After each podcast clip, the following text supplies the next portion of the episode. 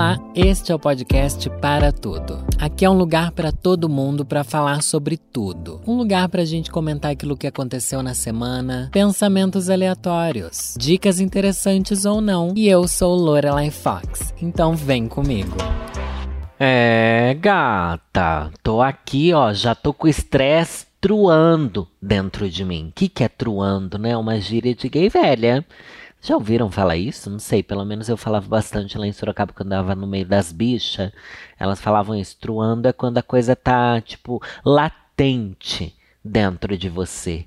Que bonito, né? Que bonito. Ai, gente, tô estressada, tô cansada, tô tentando criar uma página no Facebook, mas simplesmente não dá certo. Eu não tenho mais idade para saber usar o Facebook. Se duvidar, minha mãe sabe usar o Facebook e criar uma página lá e eu não sei, tá bom? Peço até desculpa aos envolvidos, mas isso tá dando uma dor de cabeça do inferno na minha, na minha vida. E tá, já vi tutorial no YouTube de como faz, tô indo lá, mas simplesmente o Facebook não aceita nada do que eu coloque lá. Tô reclamando com vocês porque eu tô tentando resolver isso exatamente agora. E saindo daqui do podcast, ainda vou gravar um vídeo e depois vou pra Lorelive, gente. Lorelive são as lives que acontecem toda quarta-feira lá no meu canal do YouTube. E as lives estão mais vivas entendeu? do que nunca, porque eu recebo convidados, porque eu falo direto com a audiência através de videochamadas, porque eu faço joguinhos, porque eu distribuo Pix de 100 reais, tá bom? É, você acha que é pouca coisa, gata? O povo tá ganhando dinheiro assistindo minhas lives. Se você acertar os desafios que eu proponho, né? Porque virou uma grande jogatina. É o Lorebet, um canal de apostas. Mentira, não é aposta. Não, não é aposta, né, gente? É só tipo um, kikiki que a gente faz ali nas quartas-feiras, essa icônica Lorelive, né? Mas não é sobre isso que eu quero falar, não. Eu quero falar, gente. Eu tava lá no é, Twitter que chama, né? Tudo que eu falo eu vi no Twitter, né? Nunca vi outra rede social na minha vida. Parece que só existe Twitter a respeito de, de tudo que eu, que eu crio, que eu falo. Se o Twitter acabar, realmente meu medo é esse. Meu medo é que o Twitter acabe e, e tudo dê errado na minha criação de conteúdo. Porque da onde é que eu vou tirar suprimento para abastecer? Ai, mas antes de eu falar o que eu tava vendo no Twitter, como é que foi o dia das mães?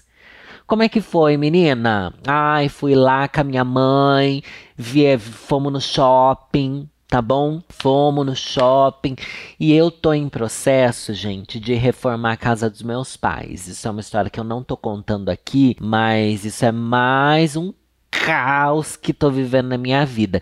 Mas daí, ai, vamos ter que reformar a casa, meus pais vão ter que sair de lá enquanto a casa vai ser demolida. Daí, beleza. Isso implica no quê? Vai ter que rolar uma mudança. Vocês estão entendendo, né? Eu vou ter que me mudar aqui em São Paulo, vou decorar o apartamento novo.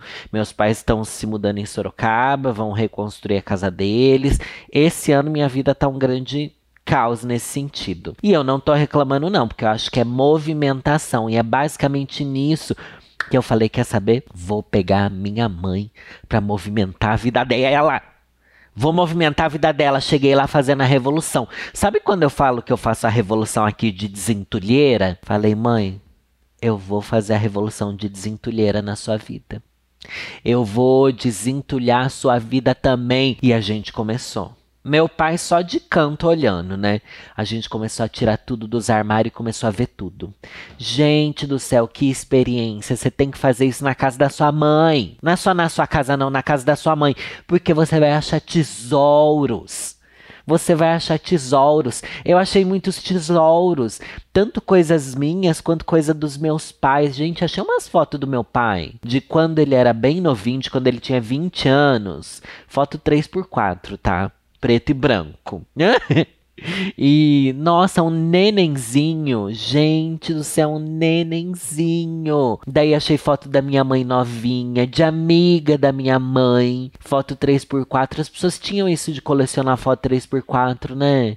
Vai se acabar isso, porque agora a gente tira foto 3x4 digital, daí já é impresso nos negócios digitalmente, não é mais uma foto real que você cola. Isso é muito estranho, né? Nossa, isso é assustador, a gente não vai mais ter. Só que agora a gente tá usando. A gente, né? Eu ganhei o negócio, preciso lembrar de usar. Aquela Instax, né? A Instaquinha, que é muito fofa, que você tira fotinhos e tal, e, e tutupom. E daí tinha lá umas fotos em destaques que eu tirei do meu pai com a minha avó, com a mãe dele. E, nossa, um monte de foto. E minha mãe também mandou imprimir fotos. É imprimir que fala? Não dá para falar revelar, né? Porque a gente falava revelação quando era do filme. Porque o filme estava. Nossa, peraí, eu não estou sabendo me explicar. Antigamente, gente, as máquinas fotográficas tinham filme dentro. O filme era uma caixinha de Pandora tá bom? Você colocava o filminho ali dentro, você apertava o botãozinho, ela fazia e girava, encaixava direitinho. Você tirava ali é, quantas poses que era? 12, 22, 32, não sei. Uma coisa assim era caro, tá bom? Não tô falando que é barato, não. Porque você tinha que comprar o filme e ainda pagar a revelação. E por que se chama revelação?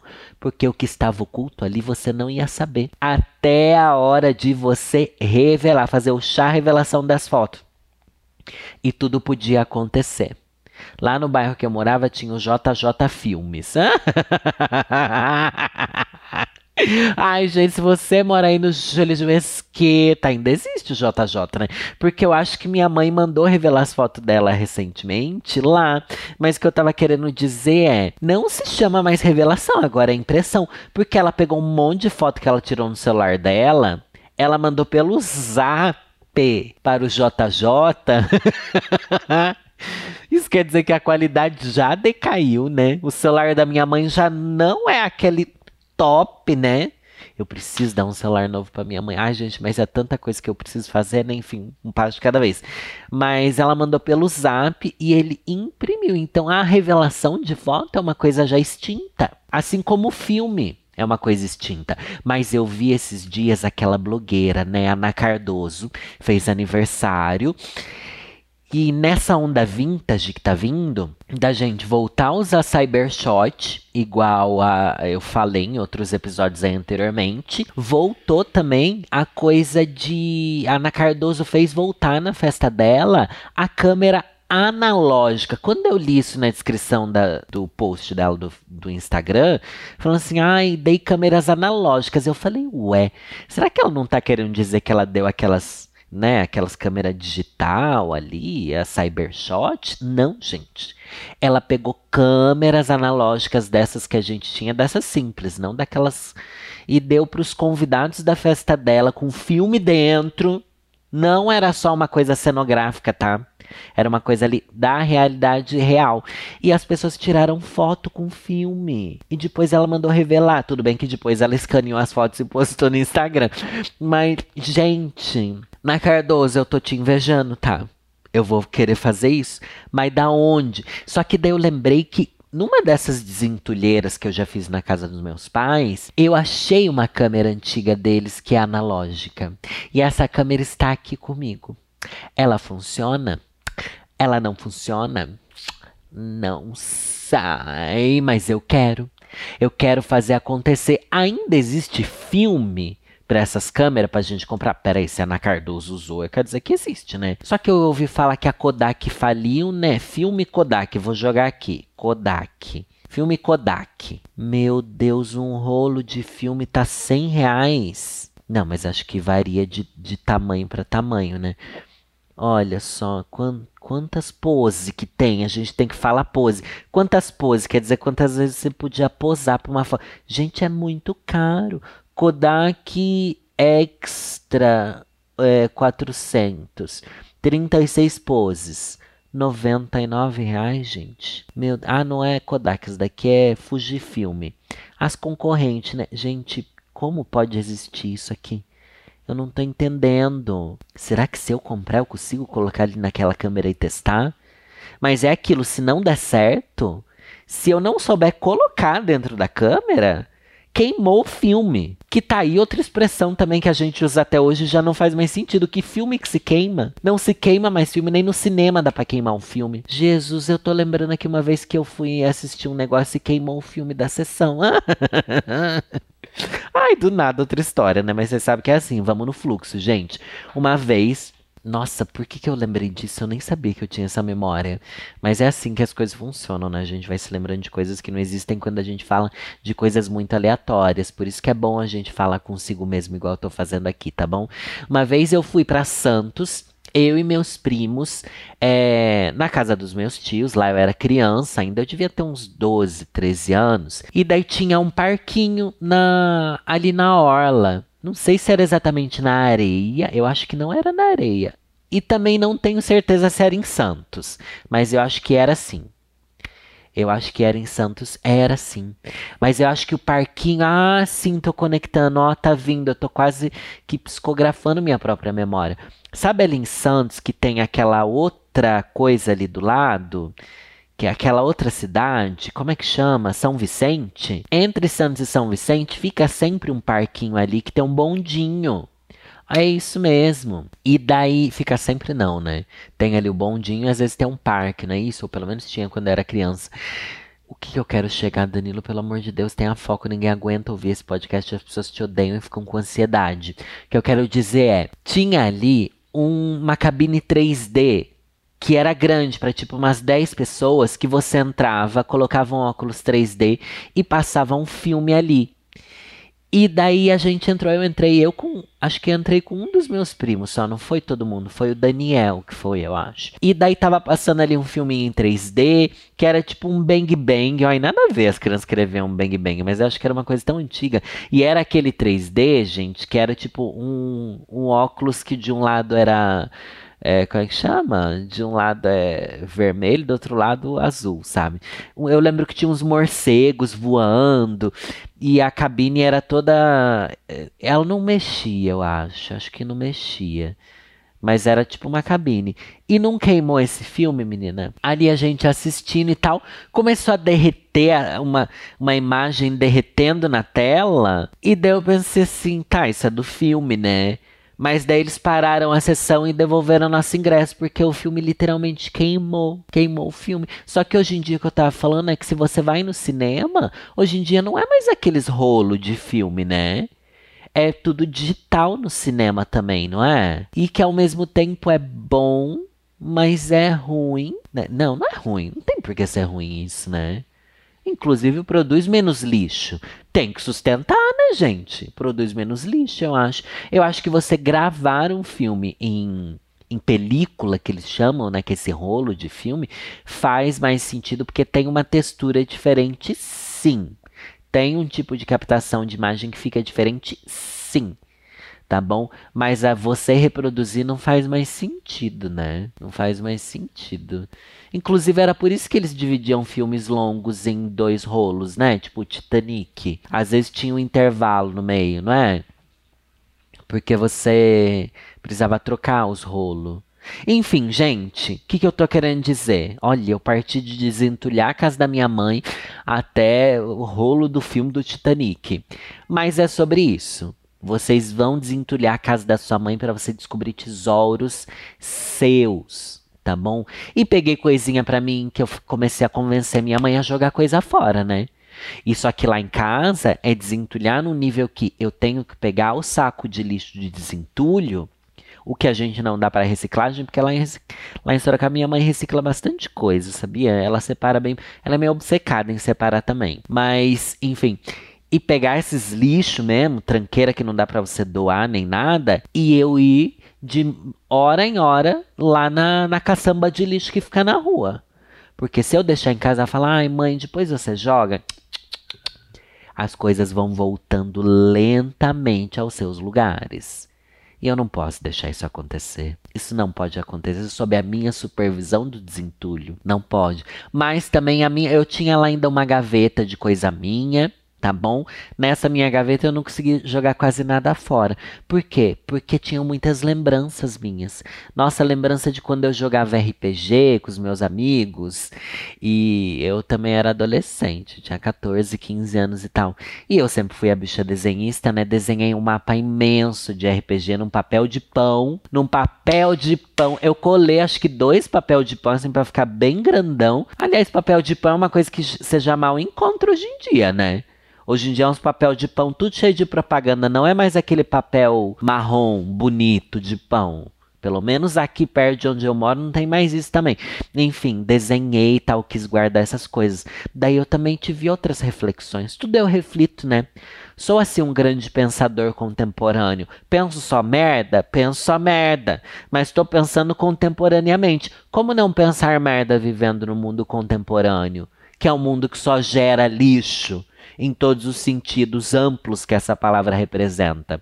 Mas eu fiquei pensando, a maior dificuldade é a gente se desapegar de lembranças, né? Tipo, eu olhei aquele mapa de papel de pão amassadíssimo, antiguíssimo. Aquilo é nitidamente um lixo. Aquilo já era um lixo antes de eu desenhar. Eu já devia ter jogado aquele papel lá. Ai, quando eu tinha 15 anos não fazia nem sentido eu ter aquilo, mas na época fez, né? Mas sempre foi um lixo. Só que é um lixo difícil de se desapegar. Então o que eu tô pensando é, para ter uma vida mais minimalista, olha só, bicho, vem comigo, segura a minha mão, só confia e vem, tá bom? Para ter uma vida mais minimalista, a gente tem que ter menos lembranças. É isso?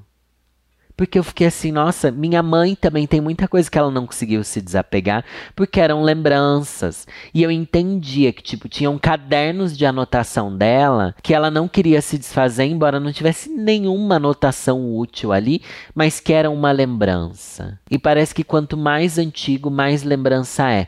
Mais antigo, mais lembrança é, porque quando a gente é mais novo, as coisas são mais escassas. Eu sinto isso.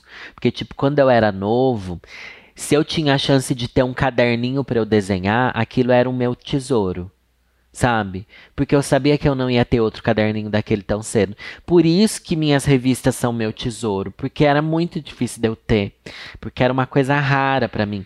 Hoje em dia a gente tem acesso tão facilmente, tipo, caderninho para desenhar. Eu ganho um monte de brinde. Eu ganho de marcas. Eu, eu posso comprar.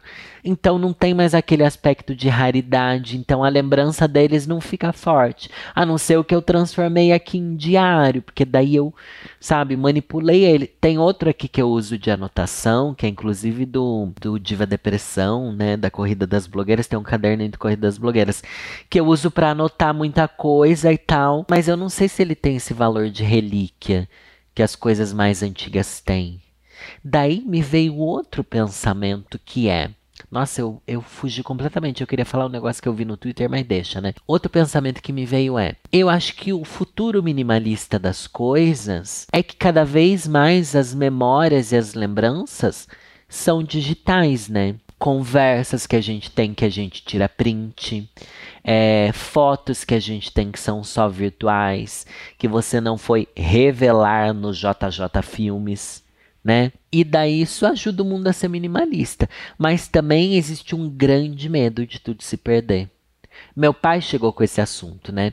Tipo, ah, hoje em dia ninguém mais tem foto, ninguém mais tira foto, só tem foto no celular, isso e aquilo, e se perder tudo e não sei o que, e realmente muito se perde. Só que quantas fotos impressas a gente não perdeu, né? Quantas fotos impressas? E foto impressa é uma coisa que vai, né? Por isso eu comecei a adquirir um toque, eu criei uma pasta no meu Drive e pedi para alguns amigos meus me mandarem fotos antigas que eles tenham de mim. É meio errado? É um apego desnecessário? Ou é eu tentar manter uma relíquia? E mais, eu achei que eu não ia trazer, mas óbvio que eu trouxe, né? O tema falecimento aqui de novo. Tive esse, essa conversa com a minha mãe. Mãe, a gente tem que se livrar das coisas, porque se a gente morrer agora, o que, que as pessoas vão fazer com tudo isso que a gente tem? Porque a gente passou por esse problema agora, duas vezes. O que fazer com essas coisas? E daí você vê coisas que são caras para os outros, mas que para você não tem um sentimento, mas que fica estranho se desfazer delas, né? Tipo as coisas que minha avó gostava, a gente sabe que era o que ela gostava, para mim não, não significa nada, tipo, exemplo, eu não sei que coisas são, tá? Mas um diário que para minha avó era muito legal, mas que para ninguém mais faz sentido. Foto parece que sempre faz sentido guardar, né? Mas essas outras coisas, um, uma revista, um pedaço de jornal, um recorte, uma roupa, a gente não se conecta. E daí eu me pergunto: existe sentido na gente se conectar com coisas materiais? O que que a gente quer com essa conexão, né? Eu não sei. Por que a gente guarda as coisas? Por que, que é tão importante ter lembranças de coisas materiais? A minha experiência que eu tenho para responder sobre o quanto é difícil a gente se desfazer das coisas é, obviamente que tem muita lembrança emotiva envolvida ali, mas que se a gente tirar uma foto, tipo, digitalizar todas as nossas fotos, a gente consegue jogar elas fora, né? Não devia ser assim, mas a gente não consegue. Mas a minha explicação é: quando estamos mexendo nessas lembranças que a gente tem, quando eu tô aqui mexendo nas minhas revistas, quando eu desentulhei a casa da minha mãe, a gente revirou fotos e roupas e livros e agendas, parece que a gente é transportado para outro lugar. Parece que a gente está recebendo um grande abraço de um tempo que se foi. E o passado é um tempo romantizado da nossa vida, que sempre parece mais fácil de lidar, que sempre as coisas eram mais simples e não eram, tá? Definitivamente não eram, mas a gente tem a sensação de que era. Então, para mim é o maior túnel do tempo que a gente pode ter. Para mim, isso é a sensação de que sua vida está te abraçando quando você mexe nessas coisas. E isso é bizarramente bom. Então, uma coisa que eu digo para você, quando eu tô estressado e triste, e quando eu preciso tirar minha cabeça do lugar, eu vou fuçar minhas revistas antigas, mas é antiga mesmo, aquelas de melhor lembrança. Você talvez não tenha revista, tá? Mas pegue uma coisa sua que traga muitas lembranças e vai fuçar naquilo, porque você realmente vai sair da realidade que você tá e vai entrar em outra. Então, para mim, é esse, essa válvula de escape do tempo. E daí entra aquilo também. Não estamos criando novas válvulas. Porque parece que não tem o mesmo sentimento você mexer numas fotos antigas de celular do que você mexer nelas literalmente mexendo. E não só acessando, entendeu? Não sei o que vai ser do futuro, mas a gente sempre vai saber lidar, né? Nossa, que viagem, gente. Me desculpa, tá? Eu já peço desculpa, mas o recado é: vamos espalhar o desentulhamento. Inclusive, tem programa da Nathalie Neri sobre desentulho. Tá bom, gente? Desentulhando com Nathalie Neri. O programa da Nathalie, se não me engano, vai ao ar na segunda-feira, que é o Tem que Sustentar, que ela fala sobre sustentabilidade de uma maneira bem legal e quebrando vários mitos, inclusive sobre reciclagem, sobre o primeiro episódio foi sobre esses aparelhos, né, eletroeletrônicos que a gente tem, inclusive falaram da Cybershot. E a Nathalie Neri trouxe uma reflexão sobre a Cybershot que eu não tinha tido, sabe? Que é que além de ser legal você tirar fotos com essa texturinha, existe o fator de que você pode sair com a Cybershot para continuar tirando foto das coisas sem ter o medo de ser roubado, roubarem seu celular, tá bom? Então você pode sair com o celular podre e mesmo assim garantir tirar fotos legais porque você tem uma Cybershot agora. E também tem o fator de que você gera menos lixo, porque você coloca em movimento uma tecnologia que está aí parada, tipo, Olha essa máquina que eu falei, essa analógica, antes da digital ainda que eu trouxe da casa dos meus pais, é um lixo que eu posso jogar ele fora e ele acumular aí, né? E antes disso eu posso trazer um novo significado para ele colocar ele para cantar de novo. Não é legal? Eu acho legal. A mesma coisa a Cybershot. Que tipo, ai, tanta gente se desfez, jogou fora, ou quebrou e não quis consertar. E virou esse grande caos aí. Não, vamos botar para jogo de novo para fazer os eletroeletrônicos durarem mais do que do que eles têm durado hoje em dia, né?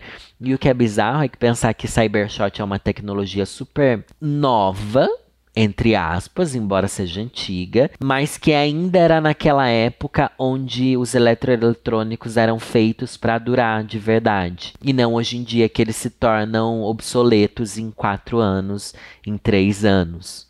Então as Cybershots elas ainda entregam muito, porque é de uma época onde elas foram feitas para durar, sabe? Eu acho que foi os smartphones que começaram a criar essa coisa da obsolescência programada que que é tão assustadora que a gente vê hoje em dia, né? Enfim, gente, vamos para um conselho ruim?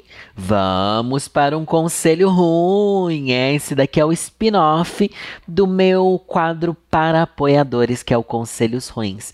Toda semana eu leio vários conselhos para vocês lá no Apoia-se, que vocês mandam para mim e tal. Tem sempre três, quatro conselhos, às vezes eu conto coisas da minha vida também.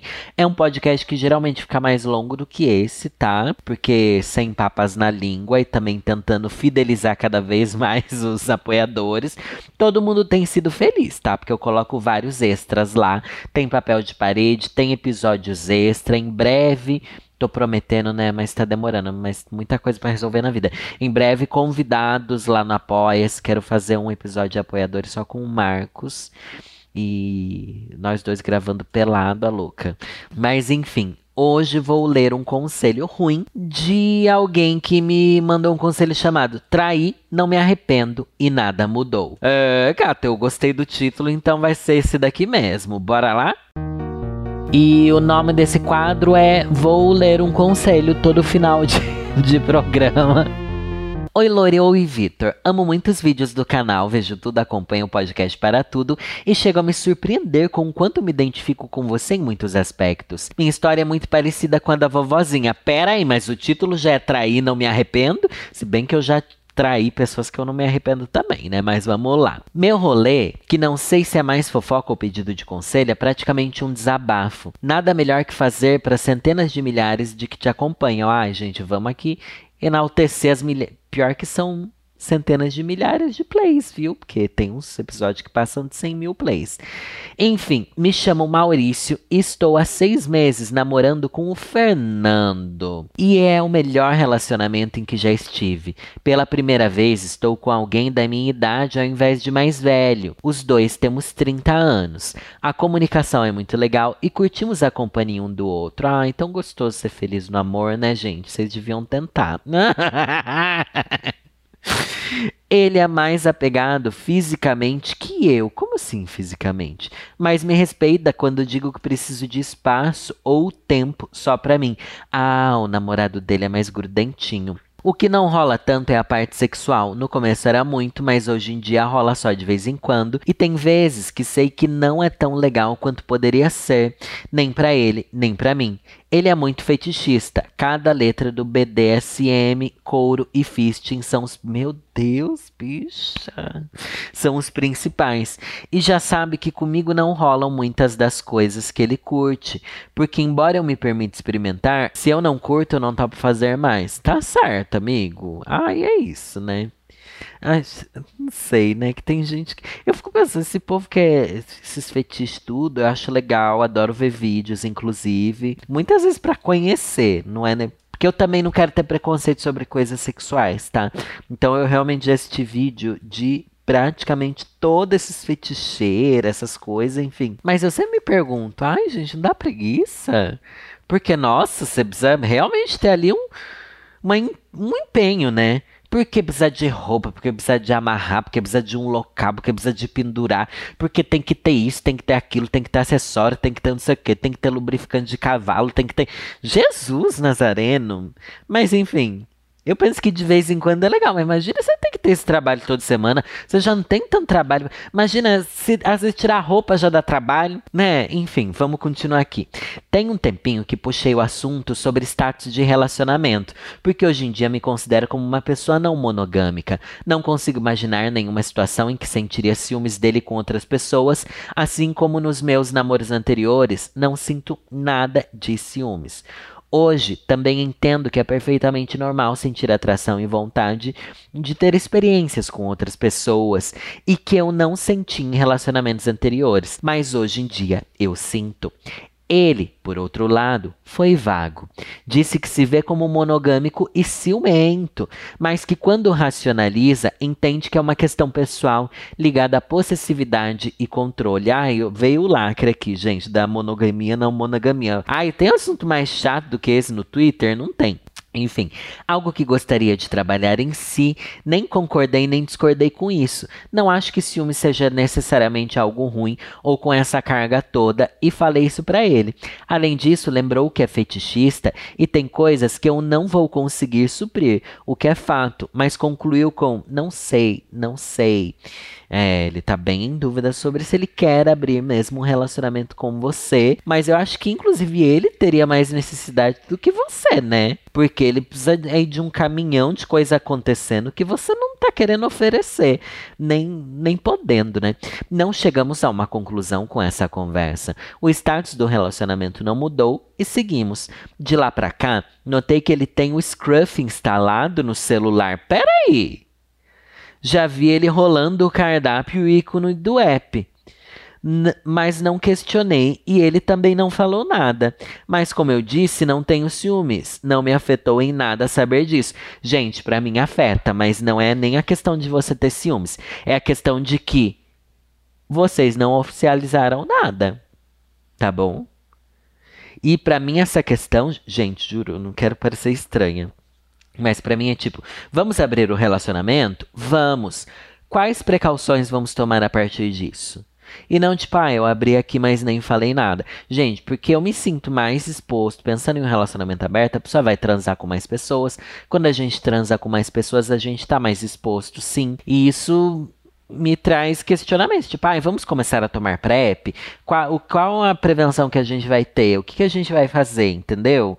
Que eu acho que é uma conversa super saudável para se ter madura e uma das conversas que envolvem relacionamento aberto, né? Que eu acho que não envolve só você pensar em, tipo, ai, ciúmes ou não. Essa é uma das partes, né? Enfim pula para o fim de semana passado, depois de passarmos a noite, a manhã e uma parte da tarde juntos. Marquei de ser uma marmita de um casal. Peraí, mas nenhum dos dois oficializaram e vocês já estão fazendo? Ele falou, não sei, não sei. Os dois decidiram abrir, né? Eu amei aquelas coisas que você não fala, mas, mas abrem, tá? Marquei de ser marmita de um casal de gostosos que conheço e com o qual trocava elogios no Twitter mais 18, que tanto eu quanto meu boy temos. Bicho. tá, essa história tá escalando muito rápido, né? Foi ótimo. Fizemos de tudo e entendi que tem muitas coisas que não são necessariamente que eu não curto. Só não curto muito o jeito que faz com o Fernando. Ah, bicho, é que você tá num relacionamento há mais tempo, então as coisas vão esfriando, é normal. Acho que entendi que gosto de uma transa mais forte, desde que comece mais lenta e com carinho. E o Fernando já começa no 100. Ah, canta. Mas também, bicho, é aquilo. É porque ele sempre começa no 100. Se ele sempre começasse devagar, você ia falar, putz, queria tanto alguém que começasse já no 100. É isso, você tem que ter a consciência de que tudo que é feito repetidamente, você vai pegando aquela assim, ah, eu queria diferente, queria diferente. Então não caia nessa ilusão, tá bom? Você vai, você vai querer variar invariavelmente. Entendo que tecnicamente o que eu fiz foi traição, mas não só, mas não só foi bom, como serviu para eu entender melhor e como eu quero que seja o sexo com meu namorado. Se ele vai topar é outra história. Essa é a fofoca. Espero que você não esteja me xingando horrores. Ah, xinguei um pouquinho, né? Mas, gente, a gente precisa xingar nossos amigos também, tá bom? E eu considero todos vocês mais do que amigos. Netos. É isso. Mas e aí? Eu devo fazer algo? Devo contar? Confesso que não queria, em parte, por achar que não ia dar em nada. Em parte, por achar que ia dar merda. É, enfim, tudo pode acontecer. Eu amo o Fer e não quero terminar.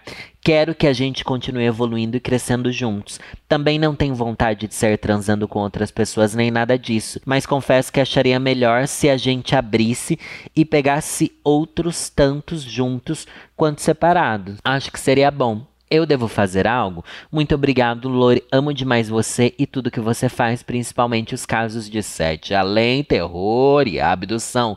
Sucesso demais sempre. Quando o milhão chegar, eu juro que vou tomar um porre em comemoração. Abraço. Ai, gente, bora pra esse um milhão, né? Mas o que, que eu acho? Acho que você tem que falar sim. Eu acho que vocês já começaram esse diálogo e eu acho que você pode começar a falar assim: Olha, amor momolado, uma molhadinha. Você começa assim, tá? Vestida de, de ninfeta, tá bom? Aquela jockstrap rosa que você comprou da Lady Gaga, já bota ela. Enfim. E daí. Eu acho que você tem que falar, bicha, porque parece que vocês dois já abriram a relação. Ele também já tá fazendo isso daí por aí, porque ele instalou o aplicativo de pegação. É ou não é? Eu só não entendi como é que os dois abriram e fingiram. Gente, se duvidar, ele tá desconfiando de você também.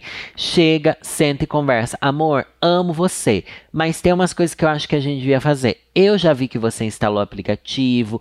Eu também tenho entrado mais ali no, no nosso Twitter de pegação. E vamos tentar.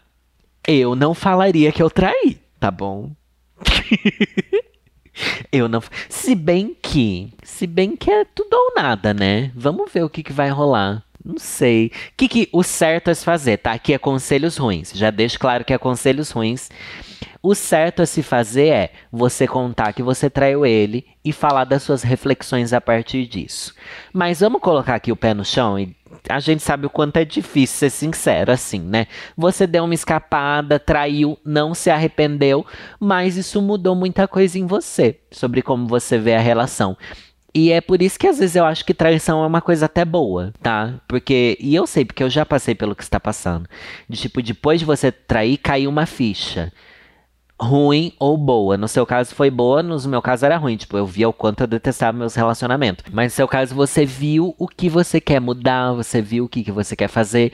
Então, é isso. Se você quer fazer o que realmente é certo, conta que você traiu e explica suas reflexões. Se você não quer tão certo assim, porque você tá com medo e acha que pode dar ruim, fala sobre abrir o um relacionamento de novo e sobre as coisas que você quer fazer no aí na cama, né? Que eu acho que ele não deve nem querer fazer as coisas na cama. Mas é isso, gente. Se você gostou desse conselho e concorda comigo, concorde mesmo, tá? Porque se você chegou até aqui é porque você realmente me ama. Aquela bicha que carentíssima, né? E se você quer mais conselhos, gente, toda semana episódios novos lá no meu Apoia-se. É apoia.se barra Lorelai Fox. Mas só digitar lá apoia-se conselhos ruins que você vai achar. Tem link disso em tudo quanto é lugar da minha vida, vocês vão achar também. E fico muito feliz com os apoiadores que já estão lá e quero cada vez mais. É isso aí, porque preciso pagar muitas contas. Inclusive, hoje vocês descobriram mais uma conta que eu tô tendo, que é a reforma da casa dos meus pais. É isso, gente. Ai, por que eu tô me expondo nesse nível, Vitor? Tire meu microfone. Um beijo. É nessa que eu vou.